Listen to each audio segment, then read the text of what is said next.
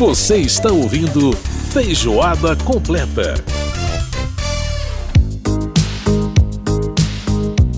Estamos de volta com Feijoada Completa desta semana. Lembrando que você pode participar do nosso programa mandando pra gente seu e-mail no rádio arroba câmara.leg.br. Você pode também participar através do WhatsApp 61 999 78 9080. Siamo ragazzi di oggi, pensiamo sempre all'America. Olha, a premiação específica para jovens artistas no Festival de São Remo começou em 1984. Foi a primeira vez que teve essa premiação só específica para jovens. E o primeiro cantor a vencer foi um conhecidíssimo nosso, né? Quem não conhece aqui no Brasil e no mundo inteiro, Eros Ramazzotti. Em 1984 ele ganhou o Festival de São Remo com a canção uh, que a gente está ouvindo ao fundo, né? Essa canção que é, foi uma canção muito interessante, porque já tinha toda uma pegada pop, enfim, o festival já estava né, bastante aí é, rendido, digamos assim, à música pop. Terra Promessa com Eros Ramazzotti. Vamos ver mais um pedacinho aí. Scura, anche se il domani ci fa un po' paura, Tem uma coisa interessante que a parte né, da premiação jovem acabou sendo a mais destacada no Festival de São Remo daí pra frente, porque revelou muita gente nova. A gente vai mostrar aqui, inclusive, no programa algumas dessas premiações, né? É muito bacana aí o nosso Eros Ramazzotti. Crescere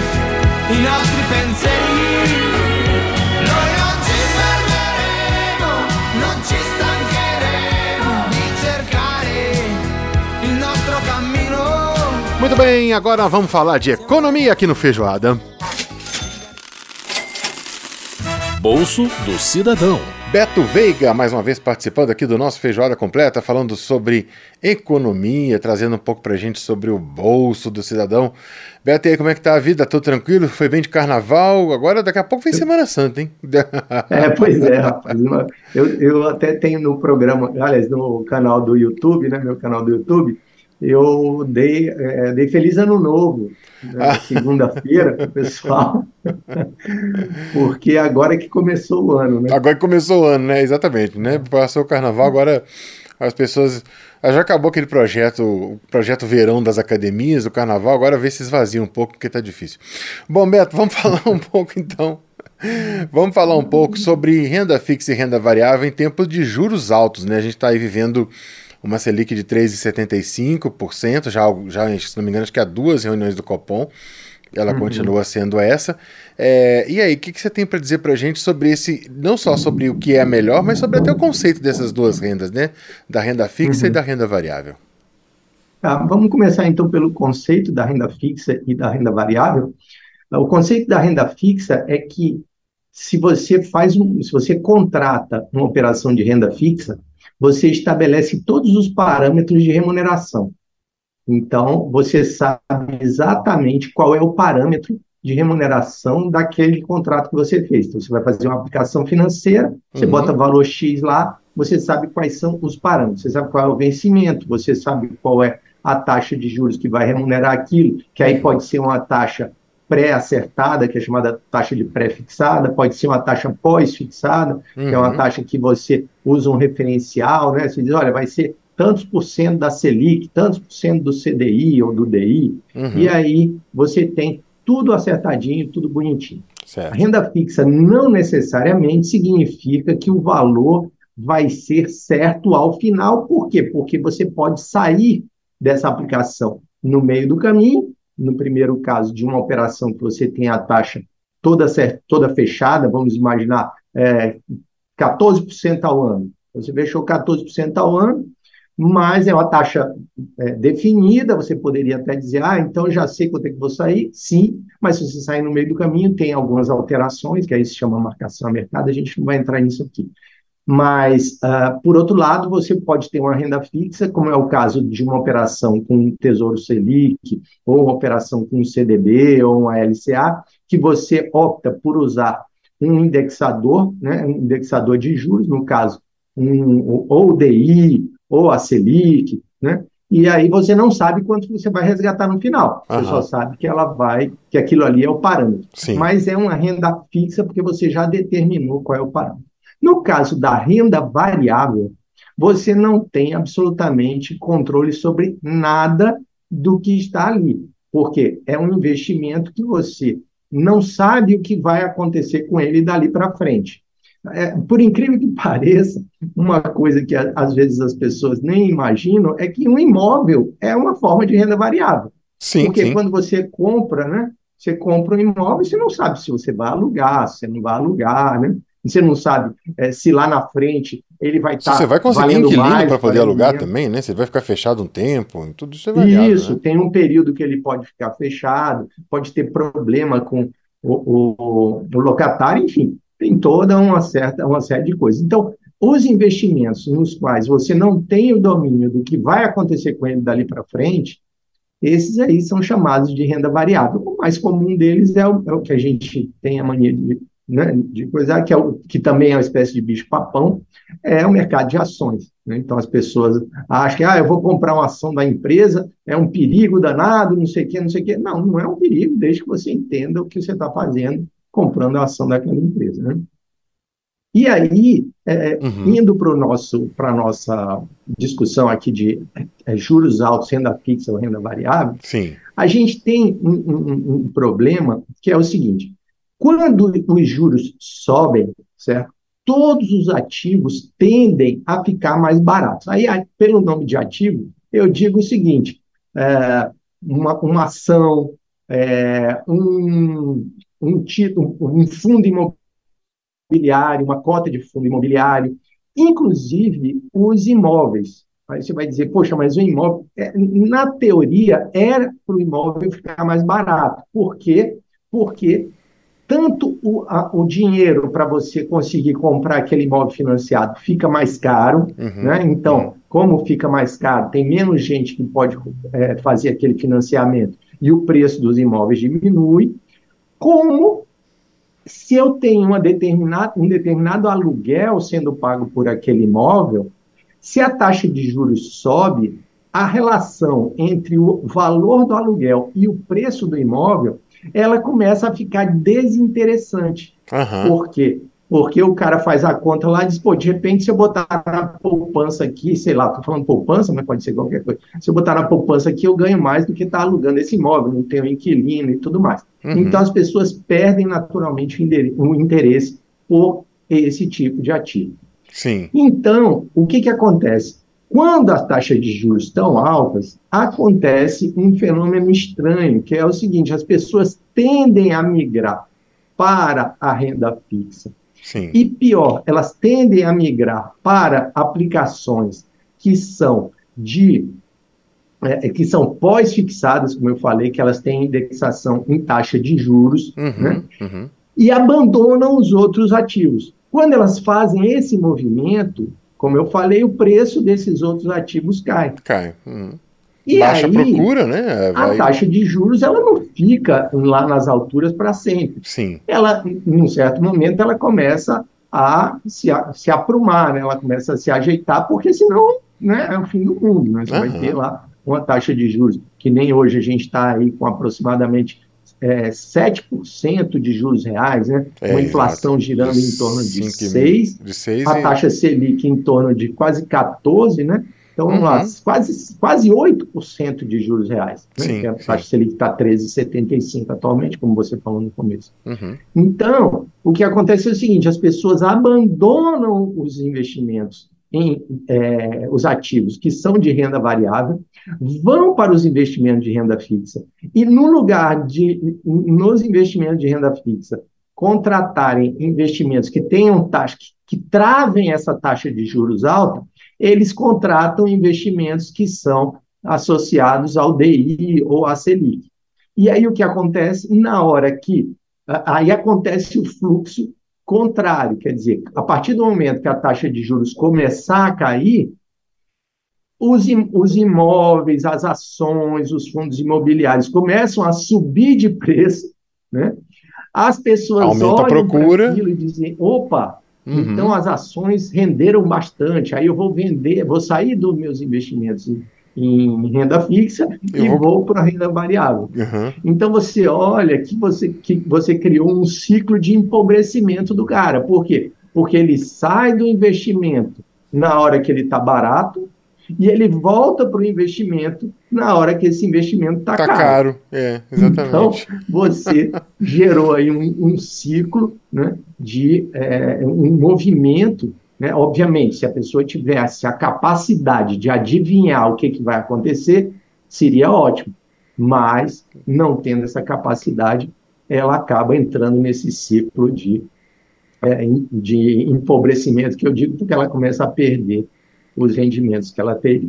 Pois é, ela perde, num, ela perde quando, quando migra para a renda variável, porque a renda variável né, tá, ela entra exatamente no momento em que ela está mais, mais cara, porque é, é isso, né? Quando você vê no noticiário, você vê como é que as coisas. é, o que o que está sendo valorizado e o que, que não está sendo valorizado, você tende a ir para o que está sendo valorizado. Só que o que está sendo valorizado, quando você chega lá, provavelmente já valorizou, Já né? foi. E aí você já está.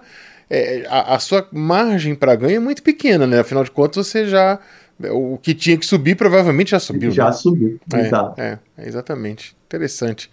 Interessante demais. Então precisa ter muito cuidado com isso, né, Beto? Algum, algum conselho que você deixa para o ouvinte, assim, é, É. o que, que ele deve buscar nesse caso? É, o conselho é saber, é, saber primeiro, entender esse funcionamento, né, entender esse funcionamento de ciclo e saber a hora de se posicionar num canto ou no outro. Obviamente, qualquer tipo de posicionamento tem que ser feito quando você tem uma reserva de emergência. Por quê? Aham. Porque em alguns momentos, essa taxa, por exemplo, a gente pode achar que essa taxa de juros atual está alta, mas ela pode subir ainda mais. E ela pode demorar um tempo maior para cair. Se você tem uma reserva de emergência, você consegue aguardar tranquilo. Você comprou aquilo lá barato, você vai vender lá na hora que você quiser, lá na frente, no dia que você quiser, quando essa coisa se arrumar. Né? É, então, primeiro, é ter essa, esse, essa reserva de emergência e entender esse ciclo, né? adquirindo as coisas quando elas estão baratas, que é justamente quando as Uhum. taxas de juros estão mais altas, Mais mais, altas. elevadas. É. Então, essa seria a, a, a orientação que eu teria, que ou pelo menos a sugestão que eu tenho para Uhum. quem quer é, ter um, um resultado mais positivo Mais nessa área. positivo. Porque, como você falou, o que as pessoas fazem é exatamente o contrário. É, exatamente. E preciso é, acompanhar realmente, né? Se você tem o, o perfil de investidor, quer ter perfil de investidor, precisa realmente acompanhar as notícias, acompanhar as tendências do mercado, até para saber, por exemplo, da análise dos economistas, quais são as previsões. É claro que todo mundo pode errar, mas saber quais são as previsões, né, basicamente, para você saber, saber quais serão os próximos movimentos do mercado, né? Isso é muito importante para poder a pessoa também ter é, uma, uma certa antecipação. Adivinhar, ninguém vai, mas existem Ninguém vai. tendências, existem tendências Uhum. que devem ser observadas, né? Então é importante, Exatamente. Tem ter esse- sinais que são, tem que que sinais são que mais evidentes. são mais evidentes e tem que ser interpretados aí para para o investidor é, não, não realmente não perder e não entrar nesse ciclo de empobrecimento né, que o Beto mencionou aqui. Beto Veiga conversando aqui com a gente no Feijoada, falando sobre renda fixa, renda variável em tempo de juros altos, falando aí um pouco sobre o bolso do cidadão. Beto, muitíssimo obrigado mais uma vez pela coluna e a gente volta a se falar em breve, é, até porque tem muita questão econômica aí para frente para a gente poder tratar, inclusive declaração de imposto de renda que esse ano está né, tá aí com uma mudança na data por questões aí da adequação da Receita Federal. Então nós vamos falar sobre isso mais para o meio do mês de março e voltaremos aqui para conversar. Um grande abraço, Beto, obrigado pela participação. Abraço, Edson. Até a próxima. Até a próxima. Muito bem, nós ouvimos aí a participação do Beto Veiga conversando com a gente no Bolso do Cidadão. E chegou a hora dela. Ela que dispensa apresentações. Venceu o Festival de San Remo na categoria Jovem em 1993 com La Solitudine. Canção maravilhosa. Ela que é maravilhosa. Laura Pausini, aqui no Feijoada. Marco se n'è andato e non ritorna più. Il treno delle 7.30 senza lui è un cuore di metallo senza l'anima. Nel freddo del mattino grigio di città, a scuola il banco è vuoto, un Marco è dentro me. È dolce il suo respiro fra i pensieri miei.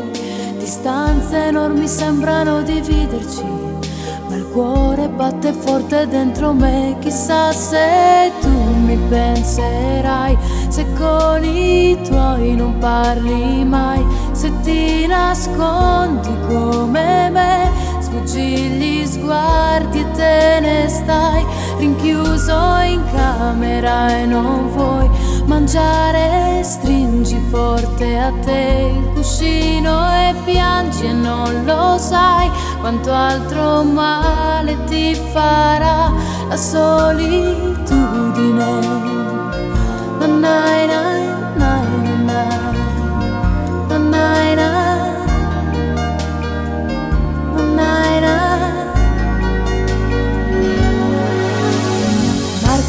mio diario una fotografia agli occhi di bambino un poco timido.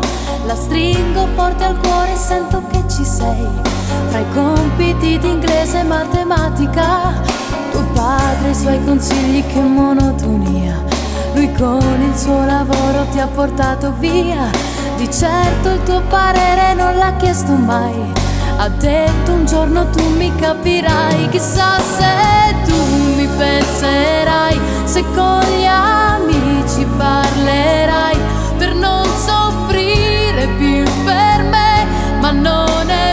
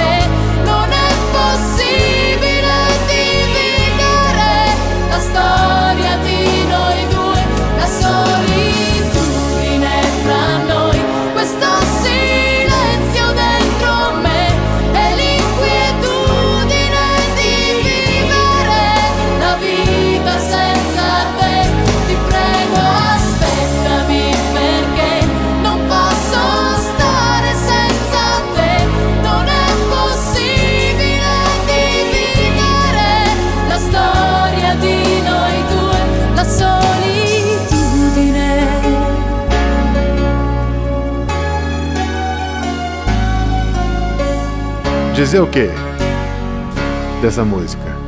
De Laura Pausini, da beleza dessa voz. A composição é do Ângelo Valcílio.